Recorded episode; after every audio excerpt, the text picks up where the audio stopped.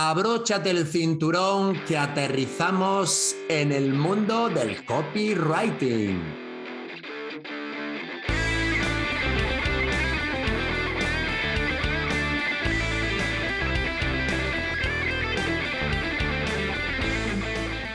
Como siempre, muchísimas gracias audiencia por estar con nosotros, por acompañarnos, para ir sumando suscriptores a todas las app de podcast, cosa que nos hace muy estar muy contentos y felices. Y hoy vamos a aterrizar en un mundo apasionante, quizá novedoso para algunos, para otros es su forma de vida, que es el mundo del copy.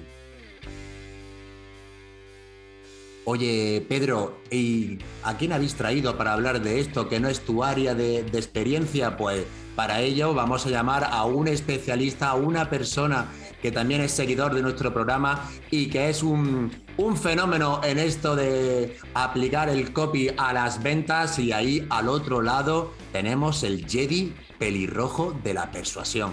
Hola Gonzalo, ¿qué pasa? Hola Pedro, buenas tardes. No esperaba que, te supieses ese, ese, chascarrillo mío, ¿no? Buenas tardes a ti y a toda la audiencia. Hombre, es que es un mínimo, pues me alegra muchísimo de que te agrade y es un poquito como siempre hay que hacer los vendedores de, de investigar, aunque yo ya te tenía un poco en el, en el radar. Y Gonzalo, siéntete libre. Antes de meternos en faena de hablar de esta parte tan interesantísima y sobre todo, que luego te preguntaré, seguramente acrecentada por, la pandemia que hemos vivido. Pero antes de ello, Gonzalo Abelaira, eh, cuéntanos un poquito de ti, de tus aficiones, de tu trayectoria, lo que tú quieras contarnos. Bueno, pues voy a intentar no aburrir mucho.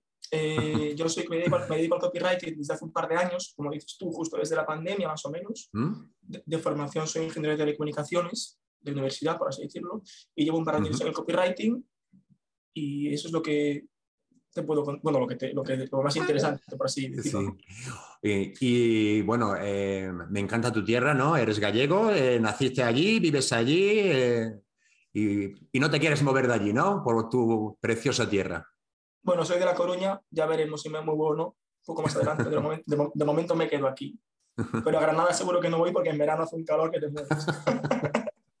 Fíjate, tienes toda la razón. Nosotros nos vamos de vacaciones en cuanto podamos en julio para el norte, porque de aquí, de aquí hay que huir. Pero bueno, luego la, la primavera y el otoño es una ciudad muy agradable para, para pasearla.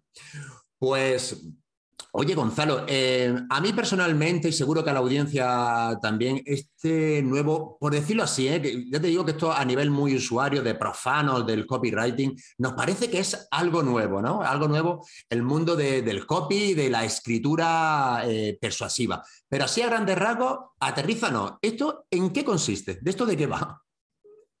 Bueno, el, copywriting no es nuevo. Lo que pasa es que es cierto que con la irrupción del mundo online, por así decirlo, a raíz de la pandemia y de los últimos años, los últimos cinco, cuatro años, ha sufrido un boom, ¿no? El sector, digamos, en el que entré yo también, ¿no? Pero no es nuevo. Eh, el copywriting hoy en día es lo que, lo que antaño en los años 50, 60, cuando se hacía venta por correo, sobre todo en Estados Unidos, enviaban cartas por correo postal a, a la gente para comprar productos, para comprar servicios, para promocionar eh, temas políticos. Entonces, lo que antes se enviaba por correo postal, que era lo que llaman venta directa, en la que no había contacto entre el comprador y el producto antes de la compra, digamos que tú comprabas algo, pero tú no lo veías, ah, no es como si vas ahora por una lavadora, ¿no? Al, al local, por así decirlo. Digamos que tú comprabas algo sin verlo y te enviaba la, publicidad por carta. Es lo que hoy en día se traslada a Internet, porque al final en Internet haces una compra online y no compras, no tocas el producto antes de comprarlo. ¿no? Entonces, es un poco lo que se traslada. Lo que sería antes en la venta directa por correo postal es lo que hoy en día es el copywriting por, por, por Internet, pero no es nuevo, simplemente ahora se ha puesto un poco más en auge por, por a raíz de, de la explosión del online. Y bueno, me has preguntado lo que es, creo, ¿no? Sí, sí, sí. Ah, eh, bueno, no sé cómo explicarlo, es la redacción publicitaria. La redacción publicitaria. Es un poco el arte de persuadir con las palabras, por así decirlo, y, y, es, el, es, es como, digamos, saber qué decir para que una persona tome acción con lo que le decimos, ¿no? Lo que puede hacerse en la venta, en la venta, tú eres vendedor, en la venta puerta a puerta, en la venta fría o, o, a un proveedor, bueno, para un, para un cliente, un potencial cliente, pues sería un poco parecido, pero trasladado a la, parte escrita, ¿no? Toda esa conversación que se hace en persona para intentar hacer una venta, pues se trasladaría a la parte escrita, que sería el copywriting. Ya dependerá de si vendes un producto, un servicio, lo que vendas, pues todo el proceso puede ser a través del copywriting online o puede haber una parte en la que haya una parte de copywriting y una parte de venta en persona, ¿no? Por ejemplo, si tú vendes un producto eh, un producto, un curso, pues toda la venta es con copywriting, porque esto no hace falta entrar en contacto con la persona, ¿no? Pero si a lo mejor vendes un servicio eh, que en esa medida, pues necesitas una parte de venta, ¿no? En persona, de trato. Pero bueno, por resumir, es el arte de persuadir con las palabras y lo que sería la relación publicitaria. Vale, eh, Gonzalo, y obviamente esto no se traslada solamente a esa venta de por ejemplo, un infoproducto, que por supuesto que va muy indicado para ello, pero también, aparte de esa venta directa, que antes a lo mejor se puede hacer por carta ordinaria y ahora es por un correo electrónico, el copy supongo que tiene otras patas, ¿no? No es solamente para vender el producto, sino que se puede utilizar em, con otras estrategias para otro tipo, para concertar una cita, para mm, mandar un presupuesto, no sé, seguro que tiene otras líneas, ¿no? Puedes utilizarlo para todo al final. Eh, para cualquier, por ejemplo, quieres hablar con un cliente potencial que no conoces o desconocido, le mandas un mail en frío, ahí puedes aplicar copywriting. Si mandas un presupuesto a un, a un cliente, puedes aplicar copywriting en el presupuesto. Al final se trata un poco de diferenciar, que de saber qué decir con las palabras para captar la atención, para que la persona te haga caso. Y sobre todo se hace importante en el punto en que tenemos tanta saturación de impactos publicitarios y tanta competencia en algunos sectores, que hay sectores que venden todos lo mismo, pues la forma en, que, en el punto en que todo el mundo vende lo mismo en un sector, digamos que, por ejemplo, todo el mundo vende diseño web, todo el mundo vende mm, algo que se te ocurra, ¿no? Lavadoras. ¿no? sí, sí, pues al final la forma de diferenciarse son las palabras, porque según lo que digas, pueden comprarte o no comprarte. ¿no? Lo, lo que, la decisión al final va a depender de lo que digas, porque ante productos parecidos tienes que saber poner en valor lo que tú puedes aportar a esa persona.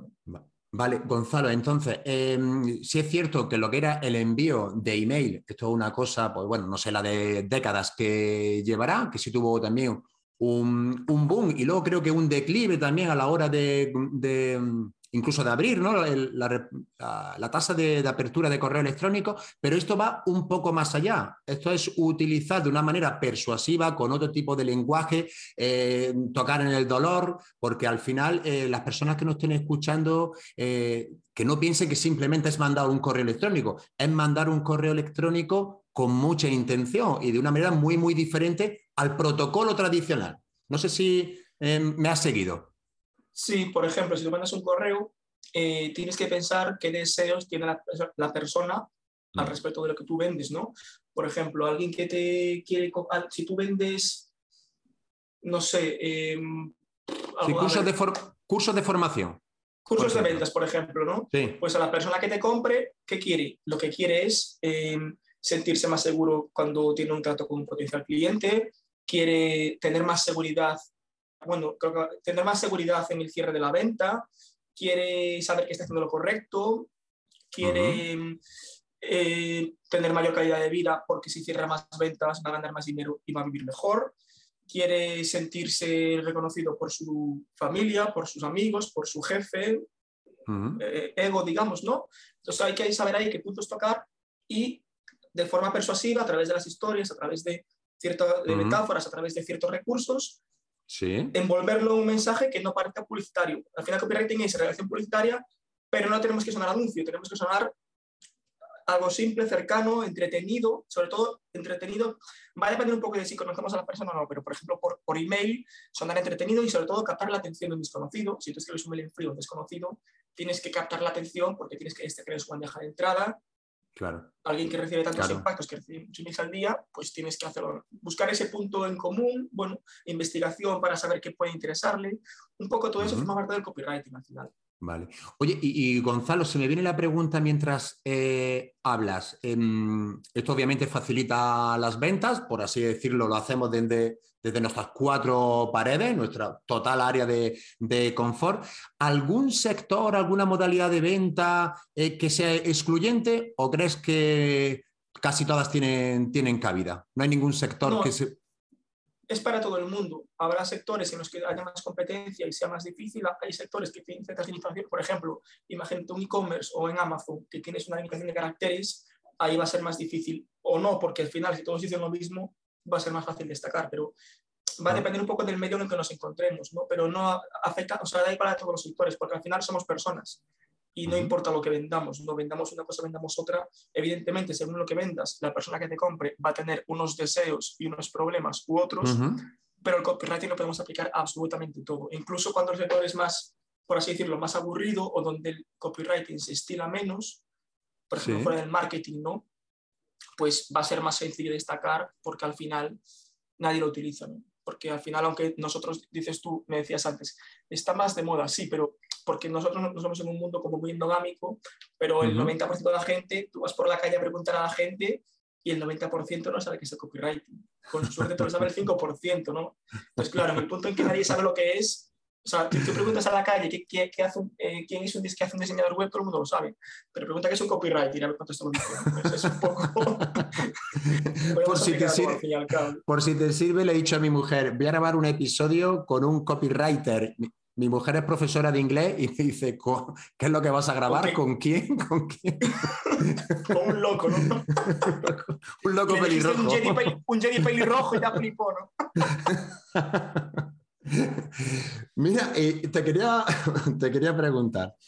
Em, eh, para un vendedor que no esté escuchando, como te digo, que sea totalmente profano y que diga, joder, pues es verdad, yo mando no sé cuántos emails al día, a mí no me contesta nadie, eh, probablemente porque se han aburrido, obviamente no se han entretenido, no le estoy aportando valor porque no he hecho investigación. Esto ya no tiene nada, no es solo por un tema de, email, sino un tema de, de, mal vendedor, ¿no? de no haber hecho los pasos suficientes. Pero esto para cualquier vendedor del día a día, sea un freelance autónomo que tenga su cartera de clientes, puede persuadir ¿no? con correos destinados a, su público objetivo bien orientados. ¿no?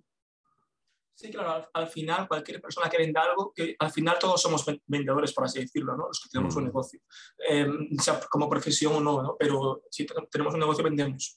Entonces al final em, cualquier vendedor, por ejemplo, si no sé si tú lo haces, pero si tienes que, contactar a puerta fría a alguien, a puerta fría me digo por mail y quieres mandar un mail a un desconocido, lo primero que tienes que hacer es destacar en la bandeja de entrada de la persona, ¿no? Entonces tienes que meter un asunto que sea sugerente, que le invite a abrirlo. No hace falta ni siquiera ser muy creativo, simplemente es pensar en esa persona que recibe 100 correos al día, cómo puedes hacer un asunto que destaque entre los demás para que te abra, porque si no te abre ya has perdido.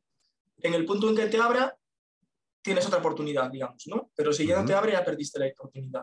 Entonces, primero tener un asunto que nos abra la persona y luego dentro hay una cosa que, que peca mucha gente, muchas personas, y es normal porque nos ha habido cada así muchas veces, y es como tratar de ser muy correctos, de hablar de nosotros mismos mm. mucho, de ser muy serviciales, y no es cuestión de no servicial, pero simplemente es cuestión de ser natural en el lenguaje. Eh, quizás el error más común sea no ser natural en el lenguaje por miedo, no, no, no, no, digo ofender, pero por miedo a, ser, a no ser correcto, ¿no? Políticamente correcto, sí. Eso es, lo has dicho muy bien. El que te lee está aburrido de leer todos los días mensajes políticamente correctos. Yo he trabajado en una multinacional hace unos años y, es que los correos eran aburridísimos. Eh, los correos típicos corporativos es que no había por dónde pillarlos, no sé quién se lee eso.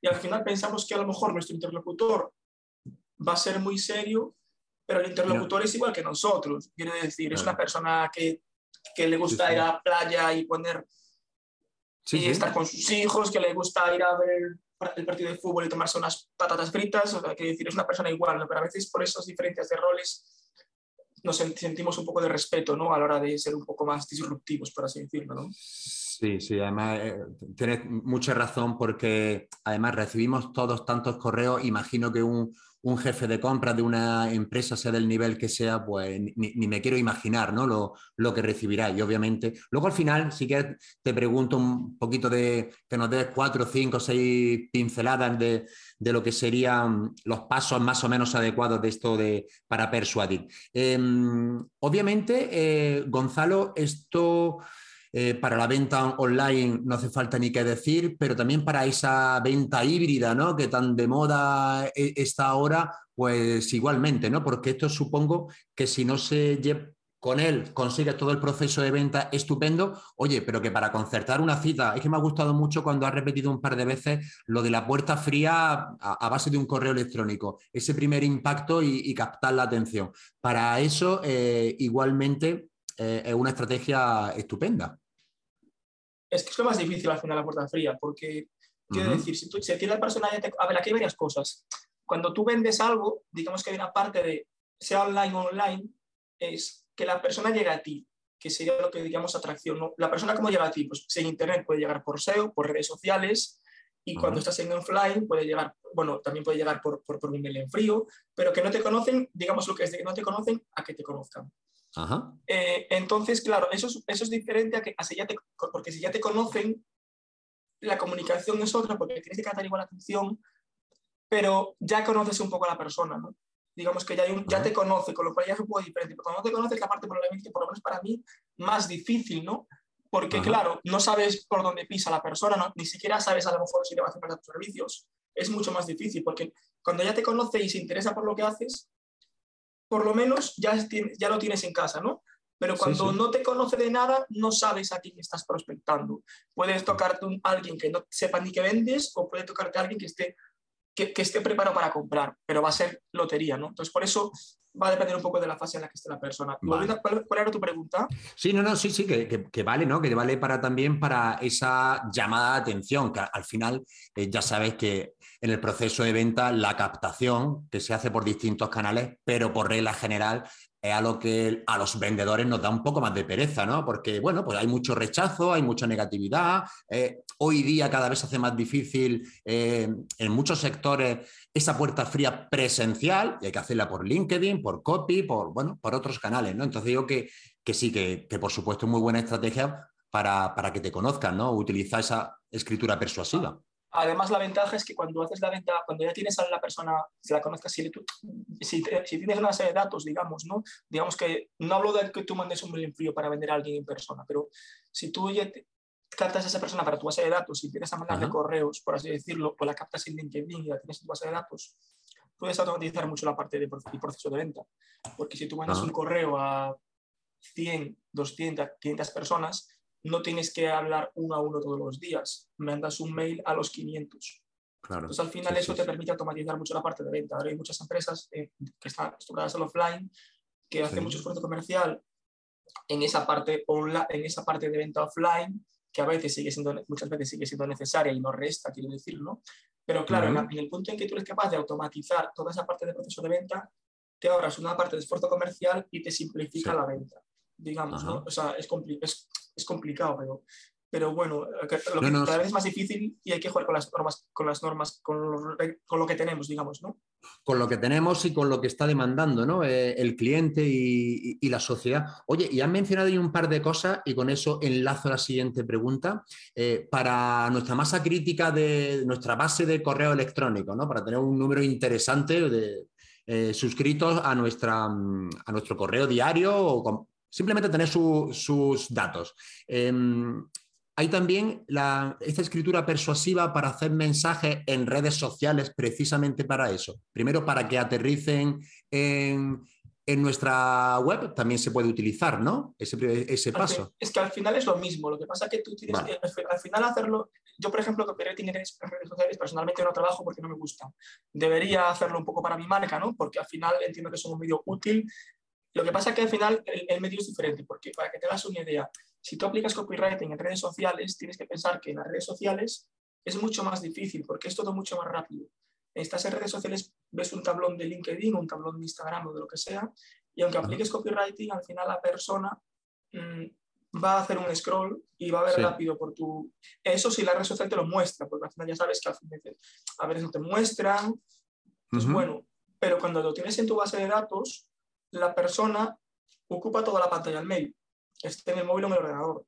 Con lo cual, y aparte tienes el control, porque tú le envías correos, la persona te ha dado su permiso para, para mandar el correo. Sí, sí, Estás en redes sociales y tú eres mi amigo, Pedro, yo puedo poner en el tablón un mensaje, tú puedes verlo o no, pero no te da permiso para, o sea, no me da permiso para leerlo, simplemente tú lo lees porque eres mi conexión, ¿no? porque, eres mi, porque eres amigo. Pero en la base de datos ya hemos dado un interés previo. Por leer ese mensaje en el punto en que se apunta a, su, a, tu, a, tu, newsletter, a tu lista de suscriptores. Pero podemos aplicarlo en cualquier medio. Lo que pasa es que eso, al final, según las características del medio en que nos movamos, va a haber que aplicarlo de una forma o de otra. Y al final las redes, no, las redes tienen que ser un medio para atraer suscriptores a la base de datos. Yo no soy un experto en captación, yo lo que hago es conversión, conversión es copyright, ¿no? no hago la parte de atracción, sino la parte de, de venta directa. ¿no? Pero eso que al final las redes eh, son para atraer suscriptores y luego tú haces la venta porque va a ser mucho más fácil, va a convertir mucho más por esto que te cuento. Vale, porque eso te quería preguntar, eh, Gonzalo. Em, siempre hablamos de producto mínimo viable. Aquí en el tema del copy, pues supongo también que habrá unos, unos mínimos, pero para esa persona que nos esté escuchando, que sea un autónomo o tenga su pequeño emprendimiento, claro, supongo que lo primero de todo esto es precisamente eso, ¿no? Engordar tu base de datos. ¿Esto qué medios? ¿Cómo se...? Así a, grosso modo, ¿eh? Pero mm, ¿qué es lo más sencillo para poder empezar a, esa rueda, a ponerla en marcha? Bueno, lo primero que tienes que hacer si quieres poner la rueda en marcha es tener una web o al menos una landing. Una landing es una página, una página de una pestaña si quieres, para empezar. Una pestaña de una página de inicio donde muestre lo que vendes. Con una, con una suficiente. Lo ideal es quizás tener una o quizás tener un par, una página de inicio y un sobre mí para que sepan quién eres. Pero si quieres empezar hoy, por así decirlo, con una, ya vas que chutas, ¿no? Por así decirlo. Y, luego, en, esa página de, en esa página, tú captas suscriptores con formularios para captar los suscriptores y, y una vez tienes suscriptores les mandas correos. Luego podrías tener otra página más donde ofrezcas tu producto o servicio. O incluso si tú, por ejemplo, imagínate que vendes formación a equipos comerciales, ¿no? Sí. Si quieres ir de mínimo mínimo, ni siquiera tendrías que tener otra página aparte para ofrecer tus servicios. Puedes ir a, puedes mandar correos que acaben en una, en, una agenda llamada eh, y en tu correo desarrollas tu propuesta, ¿no? O sea, por ir a mínimos, digamos, ¿no? Sí, sí, Pero bueno, lo mínimo sería una, una, página donde capte suscriptores y, y luego mandar correos a, una, a esa base de datos. Luego ya la parte de cómo los captas, pues redes sociales, entrevistas. Eh, referidos, supongo, ¿no? Referidos, contárselo a todo el mundo, eh, pagar publicidad. Eh, es otro mundo. captar a la gente y venderle a la gente son mundos diferentes, ¿no? Pero sí, referidos, recomendaciones que hablen de ti, si tú escribes y, y tus amigos hablan de ti, otra gente habla de ti, al final, pues eso te, te va trayendo gente. Es lento, es como un goteo al principio, pero bueno, al final eso acaba formando un efecto de bola de nieve, porque cuanta más gente llegas, cuanta más gente tienes en la lista, más te refieren. ¿no? Es como, es más fácil hacer 100 euros con 100 euros que 100 euros con un euro. No sé si lo he dicho bien, pero digamos que si sí, sí, sí, lo he entendido. con un euro es más fácil hacer un euro bueno, ya me, ya me entendiste, Sí, sí, sí, sí, sí. sí, sí, pero no, pero está muy bien eh, la recomendación que estás dando, eh, que esto tiene toda la pinta de ser gota malaya, eh, con mucha dedicación, que no pensemos que es flor de un día, que esto se, para que ir engrosando esa lista de contactos, pues obviamente lleva, lleva su trabajo, esto que nadie se piense. Bueno, en, en venta suele ver, Gonzalo, pocos atajos, ya, ya lo sabes, esto es más de, de constancia. En hay pocos atajos, ¿eh? en la vida hay pocos atajos. sí, sí, tú la has generalizado y te lo, te lo compro. Oye, em, obviamente también, entonces, cuando la gente por un medio, por otro, esa, atracción que hacemos cada uno como, como si quiere dar tarjetas en todos los, eh, los talleres y conferencias que, que vaya. Em, nuestra landing, nuestra home, nuestra página donde esta gente aterriza, también tiene que empezar ya a persuadir, ¿no? Eh, esa paginita, ¿no? Sí, bueno, sobre todo tiene que hablar de lo que, de lo que le interesa a la, gente, a la persona que te lee. Pero hay cosas que, hay cosas, hay cuatro cosas que yo destacaría que ya si no tiene eso, ya tiene mucho más que la mayoría de webs que ves por ahí, ¿no? Que, es no, que no contenga obviedades. Con obviedades me refiero a frases tipo... Eh, bueno, son tres cosas. Son tres cosas. Uno es de no, tener, no utilizar expresiones que sean obvias, que no dicen nada. Eh, tipo servicios integrales, equipos multidisciplinares, tu empresa de confianza, el cliente en nuestras manos, eh, líderes del mercado, ese tipo de cosas. ¿no? Ya si no contiene eso, que, es algo que, que por, por, educación contiene muchas, muchas empresas de, tenemos, ¿no? Muchas webs. Ya, ya, si no tiene eso, ya, ya suena un pelín mejor, ¿no? Luego, hablar desde, desde el tú, en vez, de, en vez de hablar desde el ego, ¿no? Hablar desde lo que le interesa a la otra persona, ¿no? ¿Qué busca esa persona aquí? Pues vamos a hablar de lo que le interesa, ¿no? ¿Qué deseos tiene? ¿Qué problemas tiene? Porque a veces pensamos que lo que es importante para nosotros es lo que le importa al cliente.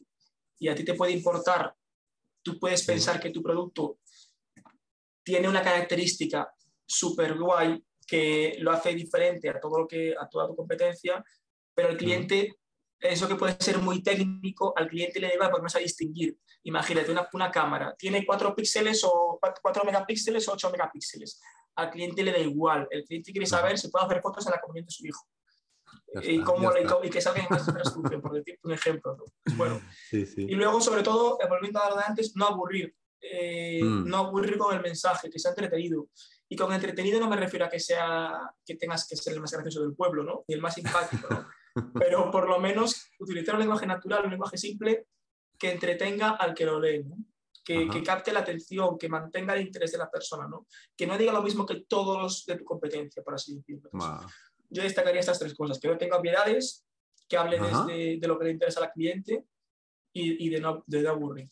De aburrir. bueno, pues son magníficas recomendaciones. Oye, Gonzalo, y dinos cuatro, cinco, seis eh, principios de la mm, persuasión que podamos aplicar precisamente para lo que comentamos, ¿no? Yo no has dado algunos, pero para diferenciarnos en este mundo, has comentado antes que hay sectores y mercados saturados, yo creo que, que muy poquito, a no ser que vendas Coca-Cola, Tesla o iPhone, el resto eh, está todo saturadísimo. Em, sí, al, fin, al, final saturación es un concepto muy relativo, porque pensamos que está saturado, pero eh, desde, nuestra visión está saturado, pero realmente yo no creo que estén tan, saturados los mercados. Lo que pasa es que es cierto que como cada vez es más difícil captar la atención de la gente, porque tenemos muchas distracciones, cada vez hay más restricciones en la publicidad, en los medios y cada vez es todo más complicado, pues es cierto que aunque no estén saturados parece que da esa sensación, ¿no? Pero bueno, por decirte algunas cosas, uno que tú sabes como vendedor es ser pesado, ¿no? Repetir las cosas muchas veces aunque tú tengas un mensaje, si tú vendes una cosa y tienes un discurso de venta, un mensaje, eh, tú mandas mails a tu lista, ¿no? Por ejemplo, y nos pensamos que la persona, esto ya lo conté ayer o lo conté hace tres días, es que la, persona no está pendiente de ti, aunque esté pendiente de ti, em, a lo mejor hasta el cuarto quinto impacto no se entera de lo que le cuentas. O a lo mejor, imagínate, tú hablas con una persona, imagínate, yo vengo aquí, ¿no? Me ven aquí y a lo mejor me han visto en cuatro sitios más, pero hasta que escuchan algo que les hace clic, no me miran, no, me, no, me, no, no, entran en vivo, por decir algo. Entonces, ser pesado en el mensaje, eh, no vamos a ser pesados, porque al final la gente no está pendiente de nosotros. Eso por un lado. Luego, eh, ser honestos con lo que decimos, cumplir con lo que prometemos, ¿no? No prometer de más, tampoco prometer de menos, pero digamos que buscar el punto como para ser honestos con, con que lo que estamos, con la expectativa que tiene el cliente que sea acorde a lo que ofrecemos, ¿no? No sobreprometer y que luego, si me contratas, vas a multiplicar tus ventas por siete. Bueno, pues a ver, ¿sabes? También se ve por ahí eso, ¿eh, Gonzalo? Sí, sí, sí, Yo diría también, la, bueno, esto también lo sabes tú, no mostrar, no mostrar necesidad mm. en, la, en, la, comunicación, aunque estés a punto de, de clientes, pues que, que, no se sepa, ¿no? Porque al final nadie quiere trabajar nadie quiere comprar a alguien que tiene esa necesidad.